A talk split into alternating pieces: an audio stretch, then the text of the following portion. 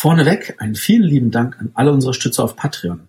Ihr helft uns, das Projekt am Leben zu erhalten und die laufenden Kosten für Audiodienste und Server zu decken, sowie neue Technik für zukünftige Jahre anzuschaffen, ohne dass wir auf Werbung oder Affiliate-Links angewiesen sind. Wer uns weiterhin unterstützen will, geht einfach auf patreon.com slash. Vielen lieben Dank und nun zur Sendung.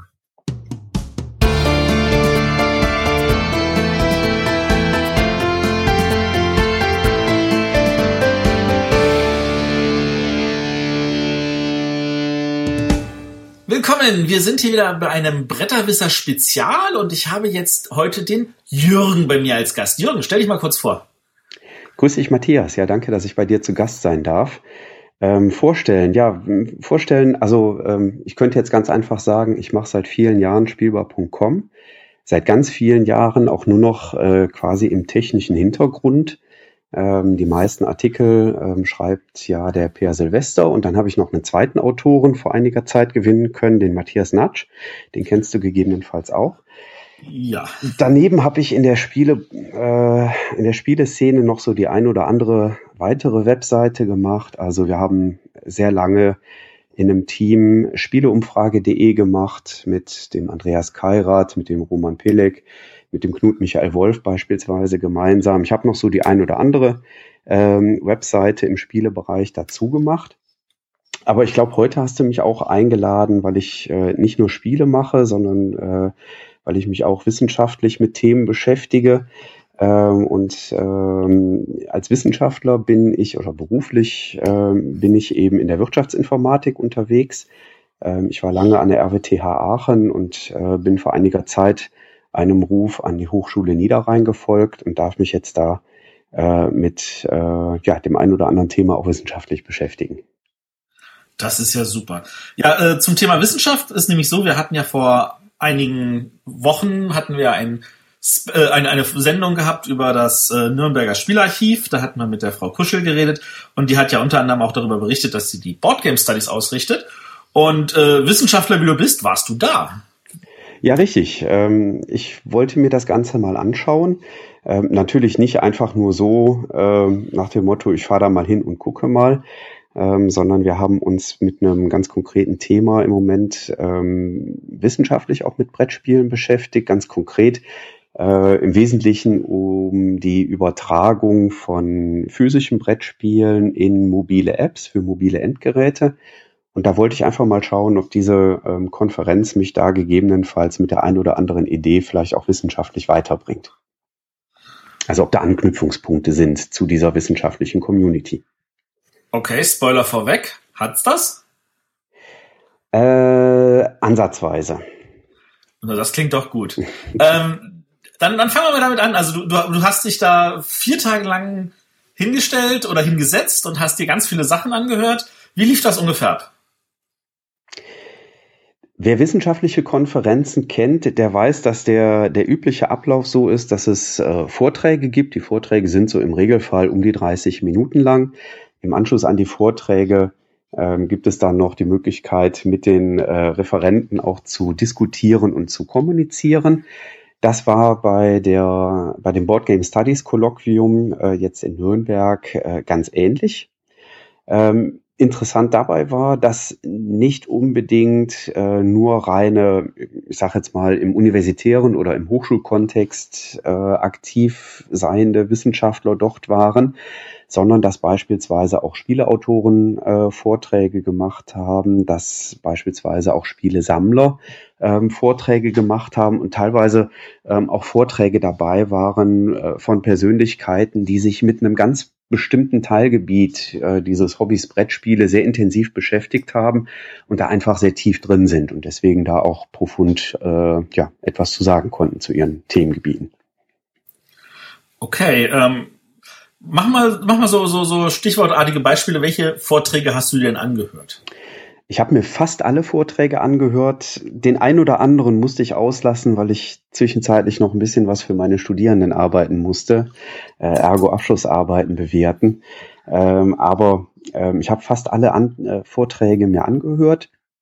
Und ähm, ja, das war Äh, für mich als jemanden, der in einer, ich sag mal, eher modernen Wissenschafts, äh, Wissenschaftsdisziplin unterwegs ist, ähm, durchaus etwas Neues, ähm, weil die Board, das Board Game Studies Kolloquium eben sehr intensiv geprägt ist von Persönlichkeiten, die sich auseinandersetzen, äh, insbesondere mit ähm, antiken, sehr historischen Spielen, auch sehr traditionellen Spielen, teilweise landesbezogen, ähm, teilweise konkret auf ein Spiel bezogen. Also es gab beispielsweise Vorträge ähm, von Wissenschaftlern, die, ähm, ja, ich sag mal, weitestgehend aus dem Bereich der Archäologie ähm, entstammten und die eben berichtet haben, äh, was sie denn äh, an neuen Entdeckungen rund um Brettspiele gemacht haben.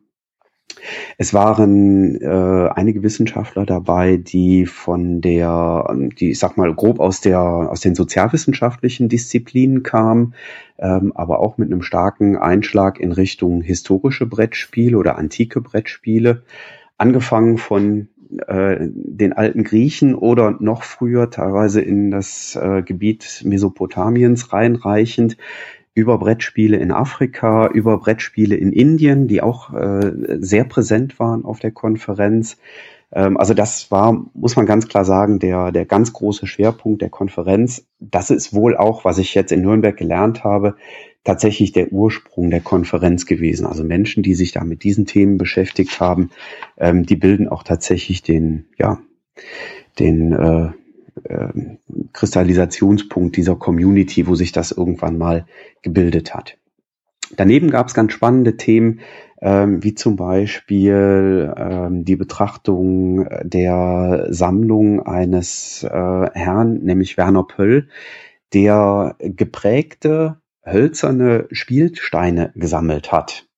Ähm, und diese Sammlung wurde vorgestellt. Äh, Werner Pöll ist 2003 verstorben ähm, und seine Sammlung ist jetzt äh, in der Nachlassverwaltung in ein Museum übergegangen und ähm, äh, von dieser Seite wurde jetzt mal dessen Sammlung vorgestellt.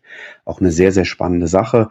Waren meistens Spielsteine von 1600 aufwärts bis heute, die da präsentiert wurden. Ganz spannend, ebenfalls ein Thema, genauso wie diese ähm, Beschäftigung mit archäologischen Funden rund um Brettspiele oder traditionelle Brettspiele einzelner Länder. Genauso ein Thema, mit dem ich mich früher eigentlich noch nie ähm, groß beschäftigt habe. Also war ganz spannend, da mal reinzuschnuppern. Ähm, kann der geneigte moderne Brettspieler, wenn ich das jetzt mal so nennen darf, für den ja schon Spiele vom letzten Jahrgang Asbach uralt sind, äh, kann der auch was davon mitnehmen, wenn er jetzt das nicht in irgendeiner Form wissenschaftlich verwerten will? Als reiner Brettspieler würde ich sagen, ist äh, der Premium-Gehalt wahrscheinlich eher begrenzt, ähm, um es mal vorsichtig zu formulieren. Es waren schon Sachen dabei, äh, die sich äh, mit aktuellen Themen beschäftigt haben. Ähm, zum Beispiel hat äh, Bruce Whitehill ähm, einen Vortrag gehalten über ähm, Werbespiele und äh, Premium Games, also Spiele, die man zu irgendetwas hinzubekommen hat, äh, so wie man das heute in in Mobile Games äh, eigentlich auch kennt, also auf mobilen Endgeräten, wo so die ersten paar Level kostenfrei gespielt werden können. Und wenn man mehr Level haben möchte, dann muss man dafür bezahlen. Ähm, so war hier äh, in dem Kontext Premium Games das gemeint. Man kauft irgendein Produkt und dann kriegt man als Belohnung äh, ein, ein Spiel dazu. Also äh, auch im weitesten Sinne ein, ein Werbespiel. Ähm, das war natürlich etwas sehr Neues. Ähm, was ich auf der Konferenz kennengelernt habe, das fand ich ganz spannend. Das hat mich direkt Hölle viel Geld bei eBay gekostet. Das habe ich direkt auf der Konferenz in eBay umgesetzt. Ähm, es gibt eine oder gab eine Firma, äh, die äh, Rovo Würfelautomaten produziert hat. Das war die Firma Erich Röber Apparatebau. Äh, das sind quasi kleine Zufallsgeneratoren, die mechanisch aufgebaut sind. Da kann man eine Taste drauf drücken, dann rollt so ein kleines Rädchen durch und zeigt oben ein Würfelergebnis an. Das fand ich so spannend, das hatte ich also vorher noch nie gesehen. Da habe ich mir direkt äh, während des Vortrags bei eBay vier von den Dingern geschossen, damit ich den nächsten Spieleabend äh, ausgestalten kann. Statt mit äh, Würfeln über den Tisch rollen, eine Taste auf so einem mechanisch funktionierenden Würfelautomaten drücken. Das, das reicht aber nicht für alle Spiele. Da fallen mir Spiele ein, da muss man 20, 30 Würfel würfeln. Da, das passt dann nicht. Äh, da, da müsste man wahrscheinlich auf Ebay ein bisschen mehr Geld in die Hand nehmen. Äh, aber es gab da ganz, also die, die Geschichte der Firma und deren Produkte sind auch vorgestellt worden in einem Vortrag. Aber da gab es wirklich sehr, sehr spannende Ausprägungen, ähm, was man da äh, seitens der Firma gemacht hat. Also wirklich, wirklich sehr interessant. Kann, kann der dann nur sechsseitige Würfel automatisieren oder gibt's da auch dann für andere Würfelgrößen? Also es gibt auch für andere Würfelgrößen, es gab auch äh, Würfelautomaten, mit denen man quasi äh, so eine, so eine Slot-Machine, äh, diesen einarmigen Banditen quasi äh, simulieren konnte und man äh, eben dann äh, da so Kombinationen von, äh, von Symbolen äh, versuchen muss zu nicht erwürfeln, aber mit der Taste eben den Zufallsgenerator zu drücken. Also wirklich schon ganz spannend. Cool. Also das war, war etwas, ähm, was zwar auch historisch ist, weil die Firma, äh, wenn ich das richtig in Erinnerung habe, äh, haben in den 1930er Jahren angefangen, diese Dinger zu bauen. Ähm, Gibt auch heute meines Wissens nicht mehr, die Firma. Äh, aber das ist natürlich was, wo auch der moderne Brettspieler durchaus noch was äh, mit anfangen kann. Auf jeden Fall was gab es noch an modernen Kontexten? Ähm, es gab einen Vortrag, der äh, hat sich äh, jemand beschäftigt mit äh, den äh, Spielen des Jahres, der letzten 20 Jahre und hat da ähm, ansatzweise sowas versucht wie eine Trendanalyse. Ähm, das zeigt auch so ein bisschen, äh, wie die Konferenz jetzt aus wissenschaftlicher Perspektive ausgelegt ist. Äh, das war ein typisches Beispiel für ein sogenanntes Research and Process äh, ähm, äh, Paper oder ein Beitrag. Ähm, das heißt, der äh, steckt da in seinen Forschungsansätzen noch sehr, sehr früh im Anfangsstadium. Ähm, hat hier mal so die erste Idee vorgestellt, ähm, wie er dich denn vorstellen könnte, da tiefer reinzugehen in die Analyse und hat, glaube ich, auch dann äh, aus der Diskussion sehr, sehr viel mitnehmen können, ähm, ja, wie er da wissenschaftlich also da, weitergehen könnte. Also das sind tatsächlich auch wirklich Sachen, die sind noch in irgendeinem Zwischenprozess, weil ich erinnere mich ja, dass ich im Vorhinein auch die Anfrage gemacht hatte, so lohnt es sich denn, dass man vielleicht diese ganzen Vorträge aufzeichnet und vielleicht auch Leuten zur Verfügung stellt, die es nicht schaffen, dahin zu kommen. Und das wurde abgelehnt mit der Begründung, das sind zum Teil halt noch Sachen, die noch in der Forschung sind. Ja, muss, also kann ich jetzt hier an der Stelle äh, ganz klar bestätigen. Ähm, das ist für mich jetzt im, im Nachhinein nachvollziehbar, dass da deinem Ansehen nicht entsprochen worden ist. Äh, weil also zum Beispiel dieser Vortrag, das war wirklich so, hey, ich habe da eine Idee, ähm, da könnte man vielleicht mal eine tiefergehende Analyse machen. Äh, ich habe mal so ein paar Excel-Charts aufgemacht, das sieht so und so aus, könnte sich das lohnen, da weiter reinzugucken. Ähm, und da ist für mich dann so aus wissenschaftlicher Perspektive schon nachvollziehbar, dass derjenige dann vielleicht nicht möchte, dass das dann jetzt schon äh, über YouTube oder ähnliche Kanäle tatsächlich verbreitet wird. Ähm, auch bei den Kollegen, die ähm, diese ähm, antiken Themen beschäftigen oder die sich mit den antiken Themen beschäftigen, auch da kann ich nachvollziehen, dass die äh, nicht unbedingt möchten, dass die Beiträge, die sie dort vorgestellt haben, äh, sofort breit zur Verfügung stehen. Äh, vielleicht eine Begründung, warum das so ist oder, oder äh, eine Erläuterung zu den Vorträgen und wie die dort präsentiert werden. Diese Community ist relativ klein, also es waren so knapp 80, 85 Teilnehmer ungefähr und die kannten sich eigentlich aus den Vorjahren weitestgehend alle schon untereinander. Ähm, das heißt, die haben durchaus schon ein Vertrauensverhältnis aufgebaut und haben da eben auch äh, quasi ihrer kleinen Clique oder ihrer Community Themen vorgestellt, wo sie vielleicht noch nicht ähm, hundertprozentige wissenschaftliche Validität erreicht haben. Ähm, auch so mit dem Hintergrund, liebe Kollegen, könnt ihr mal draufschauen. Laufe ich hier in die richtige Richtung? Also da waren waren Beiträge über, äh, über ein bestimmtes Brettspiel aus Indien, wo dann auch in der Diskussion äh, hat sich dann auch ein indischer Kollege äh, eingeschaltet und da noch ganz, ganz tiefe Erläuterungen gegeben, wieso dieses Brettspiel denn in dieser und jener Art und Weise aufgebaut ist, weil das was mit indischen Göttern zu tun hatte, die in einer bestimmten Reihenfolge besucht werden müssen und so. Ähm, und da kann ich mir dann schon vorstellen, dass die Kollegen dann eben nicht möchten, dass die, äh, die Sachen äh, vorab quasi publiziert werden. Für die Sachen, die publikationsreif sind, ähm, gibt es ja das Board Game Studies Journal. Ähm, das gibt's auch online und ist komplett kostenfrei. Ähm, und da werden eben dann die Beiträge, die dann tatsächlich auch ich sage mal, zu Ende geforscht sind, ähm, die werden dann auch in diesem Journal veröffentlicht und da wird man dann äh, mit Sicherheit in den nächsten zwei Jahren auch ähm, Ergebnisse ähm, der Beiträge finden, die jetzt in Nürnberg vorgestellt worden sind.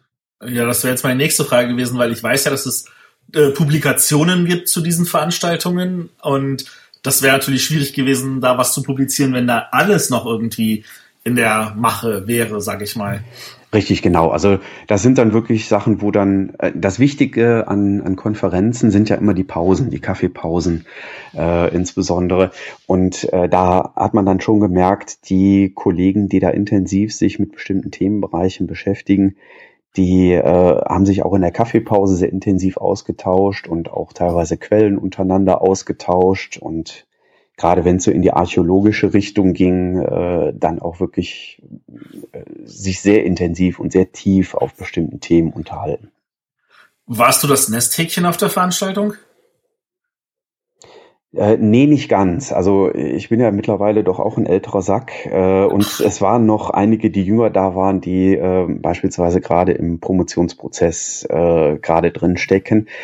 Aber man muss schon sagen, äh, dass die Majorität der Teilnehmer äh, ist doch über 50 Jahre alt. Und da war auch der ein oder andere äh, oder das ein oder andere sehr honorige Mitglied unserer Brettspiel-Community, ähm, der in den Anfangsjahren sehr viel Aufbauarbeit äh, geleistet hat, der immer noch dort präsent, äh, die Präsenz gezeigt haben dort. Also ich frage mich halt, also ich, ich erlebe das halt also selber mit meinen eigenen Kindern und ich weiß, deine Töchter sind noch nicht so alt, aber ähm, du wirst das dann ja auch erleben. Die sagen sich, warum soll ich irgendwas lesen? Ich gucke mir lieber ein Erklärvideo auf YouTube an.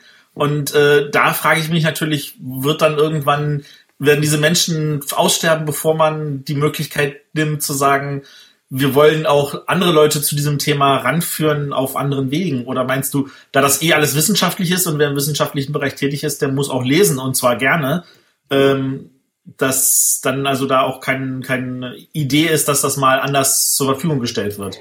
Ach, da wandelt sich die Wissenschaft im Moment ganz kräftig. Äh, und das ist sehr, sehr stark von der Disziplin abhängig gerade die Kollegen, die sich da jetzt mit diesen historischen Themen beschäftigen, die sind sicherlich noch äh, auf das gedruckte Wort äh, sehr fokussiert. Aber in anderen Wissenschaftsdisziplinen ist das mittlerweile gang und gäbe, äh, dass man auch Ergebnisse äh, über ein YouTube-Video präsentiert und dass beispielsweise auch äh, YouTube-Videos zitiert werden. Also ich sage das auch meinen Studierenden immer, wie gesagt, ich bin jetzt in der Wirtschaftsinformatik, wir sind natürlich etwas näher dran, aber wenn Sie einen spannenden Vortrag äh, eines Wissenschaftlers finden und sagen, Mensch, da anstelle fünf Minuten und 16 Sekunden, da sagt er eigentlich genau das, was ich hier in meiner Arbeit kurz abbilden will, dann packen Sie ein Zitat rein, zitieren auf die Stelle auf dem YouTube-Video und dann passt das schon. Aber das ist von Disziplin zu Disziplin unterschiedlich. Gut, nun gab es ja bestimmt nicht nur diese Vorträge, sondern du hast ja auch gesagt, da in den Pausen haben die Leute sich auch ein bisschen ausgetauscht. Ähm, Gab es denn irgendwas Spannendes zu erzählen aus den Pausen? Ja, die Pausen waren eigentlich das Spannendste. Das ist aber auf jeder Konferenz so. ähm, also in den, in den Pausen, da spielt halt die Musik und das war äh, wirklich ein, ein, ganz toller Austausch, äh, der in den Pausen stattgefunden hat. Also ich hatte beispielsweise am ersten Tag äh, das äh, Glück mit äh, David Parlett äh, und seiner Partnerin, wenn ich das richtig äh, äh, eingeordnet habe, äh, und dem Tom Werneck äh, Mittagessen zu dürfen. Und das war natürlich ganz toll äh, für mich jetzt als jemanden, der die Spieleszene ja, ähm, also ich bin ja schon in der Szene drin, aber jetzt nicht eben auf Macherseite. Ähm, und das war dann schon toll zu sehen, ähm, wie, äh, ja, wie dort interagiert wurde. Also fand das durchaus toll, dass vom ersten Wort an äh, beispielsweise äh, das Du angesagt war, äh, da an der Stelle nach dem Motto, ja, wir sind doch alle Brettspieler, ne? dann sind wir jetzt auf Du. Ist doch kein Problem. Also ja. das war wirklich, wirklich ganz spannend und äh, natürlich auch äh, David Parlett äh, mit seinen durchaus sehr tiefgründigen Beobachtungen der Szene. Äh, sehr, sehr, sehr, sehr spannend, einfach mal ja, sich zurücklehnen und mal äh, zuhören und genießen, äh, wie sich solche honorigen Persönlichkeiten dann doch austauschen. Da habe ich sehr, sehr viel gelernt. Das klingt ja spannend. Und was gab es denn noch für ein Rahmenprogramm? Ähm, das Rahmenprogramm war fantastisch, äh, muss ich zugeben. Äh, angefangen äh, von einer Führung durch die, äh, durch die Keller unter der Nürnberger Innenstadt oder unter der Nürnberger Altstadt, wo früher die Bierbrauer ihre Fässer gelagert haben. Ähm, das war am Donnerstagabend. Ähm, am Freitag früh war für mich persönlich ein ganz großes Highlight, nämlich eine Exkursion zur Haber nach Bad Rodach, ähm, wo eben auch die Produktion von Haber äh, stattfindet und wo auch der Firmensitz oder die Hauptniederlassung von Haber ist oder die Zentrale. Ähm, da hatte ich das Glück, dass der Markus Nickisch da bei unserer Führung durch das, durch die Produktion dann auch mit dabei war und er konnte natürlich ganz viele Anekdoten erzählen, ähm, zum Beispiel auch die Anekdote, wieso die Haberschachteln gelb sind. Ähm, ich darf das hier leider nicht ausplaudern, ähm, oh. sonst ähm, darf ich nicht mehr zu Haber gehen und äh, mich bei der Messe nicht mehr blicken lassen. Aber äh, alle, die es interessiert, seien doch einfach eingeladen, in Essen mal einfach zum Stand zu gehen und zu fragen. Äh, das war eine ganz spannende Sache. Ähm, für mich aus wissenschaftlicher Perspektive ähm, auch äh, spannend zu sehen, ähm, wie in der Produktion von Spielen Automatisierung Einzug hält. Ähm, also Stichwort Robotik, was im Moment auch ein Forschungsthema meinerseits ist, ähm, aus der ökonomischen Perspektive betrachtet, ähm, ist da halt auch etwas, was gerade ähm, ja, sehr heiß diskutiert wird. Die haben beispielsweise einen Würfelproduktions- oder Würfelstandsautomaten. Das heißt, Haber produziert äh, auch seine Würfel mittlerweile selber. Und das war auch durchaus spannend, da einfach mal zuzugucken, wie so eine Maschine da äh, in wenigen Sekunden einen sechsseitigen Würfel produziert. Das ist schon sehr, sehr spannend gewesen, sehr toll. Ähm, am Freitagabend war dann äh, ein Spieleabend angesetzt im Spielemuseum oder im Spielearchiv. Es war ja in den Räumlichkeiten des Deutschen Spielearchivs in Nürnberg, was ähm, ja aus äh, einer sehr, sehr großen Sammlung äh, entstanden ist, die eben da äh, aus Marburg kommend äh, jetzt dort ihren Platz gefunden hat. Ähm, und da haben wir zunächst mal den Freitagabend genutzt, um eine Ausstellung äh, über Spiele und Prototypen ähm, uns anzuschauen von Alex Randolph. Und anschließend gab es einen Spieleabend. Da waren äh, zwei Sachen für mich ganz, ganz spannend zu sehen. Zum einen, dass diejenigen, die eigentlich über Brettspiele forschen, aber das eher so mit dem Fokus auf traditionelle Spiele, ja, Mancala, Pachisi und ähnliche, äh, tun ähm, oder so einen antiken und historischen äh, Fokus haben, dass die gar nicht so mit modernen Brettspielen viel anfangen können. Also das hat schon zwei Runden gedauert, äh, den Mitspielern da äh, das The Game näher zu bringen, bis dann irgendwann hat man so gemerkt, ah, jetzt ist der Groschen gefallen. Ähm, und dann fand ich es aber schön zu sehen, ich habe dann den Tisch gewechselt, äh, nachdem ich das ja quasi zwei Runden erklärt hatte.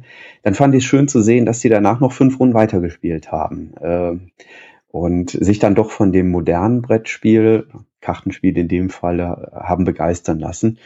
Wir haben dann parallel eine Runde Codenames angefangen von Heidelberger, ähm, ja jetzt im Vertrieb von Czech Games, äh, Czechbot, der Czech Games Czech Edition, Games. ne? Czech Games Edition äh, ist es. Und ähm, ja, der Effekt, der bei Codenames sowieso ähm, derzeit immer passiert, wenn man das einmal auf dem Tisch hat, dann kriegt man es leider nicht mehr vom Tisch runter. Also äh, der gesamte restliche Abend ist mit Codenames verbracht worden dann. Ähm, und wir haben dann nicht mehr die Chance gehabt, noch mehr Spiele aus dem Spielearchiv äh, rauszuholen und loszulegen.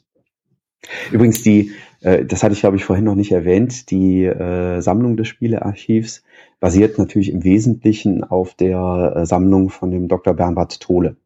Ähm, genau, der das, dort, Marburg, der das ja. dorthin übergeben hat äh, und mit dem ich auch äh, sehr, sehr viele spannende Unterhaltungen hatte, ähm, der mich sehr zum Nachdenken gebracht hat über den Begriff der Spielemechanik. Ich würde mich sehr freuen, falls einer der Hörer einen besseren Begriff dafür findet als Spielemechanik. Ähm, weil er ist tatsächlich durchdenkenswert, ob man diesen Begriff verwenden sollte oder nicht, weil ein Spiel ja an sich nicht unbedingt etwas Mechanisches an sich hat. Also da brauche ich auch für meine Forschung noch einen besser passenden Begriff. Okay. Also ich weiß, dass ich auf anderen meine Diskussion darüber habe, der Unterschied zwischen einer Mechanik und einem Mechanismus. Aber äh, für mich ist da ehrlich gesagt, ich finde, das ist ein Wort, der hat sich jetzt so eingebürgert. Und der hat jetzt seine eigene Bedeutung dadurch gewonnen. sprich doch den Bernhard Tole einfach mal auf der Messe drauf an, nimm dir aber ein bisschen Zeit. Ähm, er, er, kann okay. dir da, er kann dir da sehr intensiv äh, eine Diskussionsgrundlage bieten und äh, dann wirst du auch ans Nachdenken kommen über den Begriff. Ich fand das sehr schön und sehr spannend. Vielleicht sollten wir ihn mal in die Sendung einladen. Ich könnte mir sehr gut vorstellen, dass er dafür zu gewinnen wäre. Eine das klingt doch gut. Ja. Ja. Der letzte Tag ähm, war dann, endete dann mit einem äh, Mittagessen und einer, ähm, einem Besuch des äh, äh, Industriekulturmuseums. Da musste ich allerdings passen, äh, sowohl das Mittagessen als auch den Museumsbesuch musste ich äh, sausen lassen, weil ich einfach zur Bahn musste. Ähm, ich war aber ganz froh, dass ich vorher noch einige Vorträge mitgekriegt habe, äh, zum Beispiel einen sehr spannenden Vortrag von David Parlett, der darüber gesprochen hat, äh, ob wir die Spiele spielen ob, oder ob die Spiele uns spielen. Ähm, sehr philosophisch äh, ausgerichtet, aber sehr, sehr spannend vorgetragen. Ganz, ganz toller Vortrag. Ähm, ich hoffe, dass er den tatsächlich dann auch mal zur Veröffentlichung bringt, dass man ihn da äh, auch mal zitieren kann. Und zum Abschluss der ähm, Konferenz gab es dann äh, noch einen ja, sehr zukunftsgerichteten Vortrag äh, vom Ton Werneck, der sich damit beschäftigt hat, ob Spiele eigentlich ähm, unsere, ja, die, die Entwicklung unserer sozialen Gesellschaft voranbringen. Und da war er interessanterweise ganz, ganz nah äh, an meinen Forschungsgebieten. Er hat da eben auch das Thema Informationsverarbeitung gestriffen, auch das Thema ähm, Automatisierung und Robotik gestriffen. Das war dann schon sehr spannend äh, zu sehen. Und ähm, da muss ich zugeben, freue ich mich auch auf äh, weiteren Austausch mit dem Tom. Ähm, und bin da sehr gespannt, was daraus dann noch wird. Ja, cool. Ja, das ist, das ist auch schön, dass dann tatsächlich noch etwas ist, wo du sagst, also dass das so der Abschluss auch noch so so so was Rundes war, was dir eine Menge gebracht hat. Ja, also die letzten die letzten zwei Tage waren eben deutlich näher dran. Also da ging es beispielsweise auch um äh, den Einsatz von Spielen äh, in Schulen oder in Lernumgebungen. Äh, es ging um den Einsatz von Spielen, äh, teilweise auch Spielzeugen, äh, wie man das so aus Spielmobilen in der städtischen Jugendarbeit kennt ähm, und da eine Fokussierung auf, was bringt uns das eigentlich vor den ähm, vor den Herausforderungen, denen wir im Moment uns gegenüber sehen äh, unter dem Thema ähm, Immigration nach Deutschland. Ähm, das war auch sehr, sehr spannend zu sehen. Ein niedlicher Vortrag äh, am letzten Tag ging auch noch über, äh, über Yard Sales. Äh, das sind die, äh, also in Deutschland würde man am ehesten sagen Garagenverkäufe. Also wenn die Leute samstags morgens sich in den Vorgarten stellen und ihren Plunder, den sie nicht mehr brauchen, verkaufen. Äh, da gab es eine schöne Untersuchung, was denn da so an Brettspielen sich findet äh, und was hinter den Brettspielen eigentlich für Geschichten dahinter stehen, wenn die da verkauft werden. Das fand ich auch noch einen, einen sehr schönen Vortrag von der Michelle King aus Williamsburg, ähm, die das vorgetragen hat. Also die letzten beiden Tage waren für mich werthaltiger. Ich hatte da mal gegenüber den Teilnehmern angeregt, ob man denn nicht vielleicht zukünftig dies, diese verschiedenen inhaltlichen Slots parallelisieren könnte. Nach dem Motto, man könnte ja dieses antike, historische, teilweise archäologisch ausgerichtete parallelisieren mit den modernen Sachen, weil so nach meiner Wahrnehmung waren da die Interessen doch, äh, ja, entweder war man in der einen Hälfte oder in der anderen Hälfte dabei. Aber da kam die ganz klare Aussage, nee, nee, die Community hätte das gerne so, dass da nichts parallelisiert wird, sondern wirklich jeder die Chance hat, jeden Vortrag zu hören, man sich nicht zwischen zwei parallelen Vorträgen entscheiden muss. Da habe ich dann auch gesagt, okay, wenn das so ist, dann kann ich damit leben. Ich glaube, da würde ich dann nämlich auch Angst haben, dass sich dann diese Community auch noch spaltet. Ja, das ist sicherlich, ne, bei der Größe der Community, wie gesagt, da waren jetzt 80, 85 Teilnehmer, ist das natürlich eine Gefahr, äh, die, wenn man etwas parallelisiert, durchaus gegeben ist. Ist in anderen Wissenschaftsdisziplinen aber nicht unüblich. Also, wenn ich in die Wirtschaftsinformatik-Konferenzen gehe und da Konferenzen habe mit 600, 800 Teilnehmern, kann es mir trotzdem passieren, dass ich in einer Session vortrage, wo nur fünf Leute drin sitzen, die sich eben aber dann ganz spezifisch für genau dieses Thema interessieren. Ja gut, aber wenn du 600 Leute hast, dann musst du das ja auch irgendwie parallelisieren, weil du nicht 600 Leute in einen Raum bringen willst, weil dann auch die Diskussion im Anschluss wahrscheinlich kompliziert ist, während bei einer 80-Wand-Veranstaltung wahrscheinlich tatsächlich sinnvoll ist zu sagen, ach, lasst uns alle ruhig zusammenkuscheln. Es sind unterschiedliche Ansätze, die man da einfach fahren kann. Ja. Nee, aber das, das hört sich ja super an. Das waren vier tolle Tage für dich. Äh, ich vermute mal, das ging alles auf Englisch, richtig? Ja, die Konferenz ist komplett auf Englisch. Ähm, ist halt in den Pausen, äh, wenn man natürlich jetzt mit einem Kaffee in der Hand äh, nur mit Deutschsprachigen zusammensteht, dann wechselt man natürlich durchaus auf Deutsch. Ähm, aber die Höflichkeit gebietet es, wenn dann ein äh, Fremdsprachler dazukommt, dass man dann natürlich automatisiert äh, ins Englische wieder rüber wechselt. Ähm, das ist aber ähm, recht normal. Ist bei den anderen Teilnehmern auch nicht anders gewesen. Also wenn die das italienische Grüppchen da zusammenstand, dann haben die sich auf Italienisch unterhalten. Und wenn man dann da dazu gestoßen ist mit dem Kaffee in der Hand, dann ist dann auch auf Englisch umgeschaltet worden. Ähm, aus wie vielen Ländern waren denn die Leute da? Oh, schwierig zu sagen. Ähm, also du hast jetzt Italien erwähnt, du hattest eine Dame aus den USA erwähnt, du hattest jemanden aus England erwähnt, du hattest einen Indier erwähnt.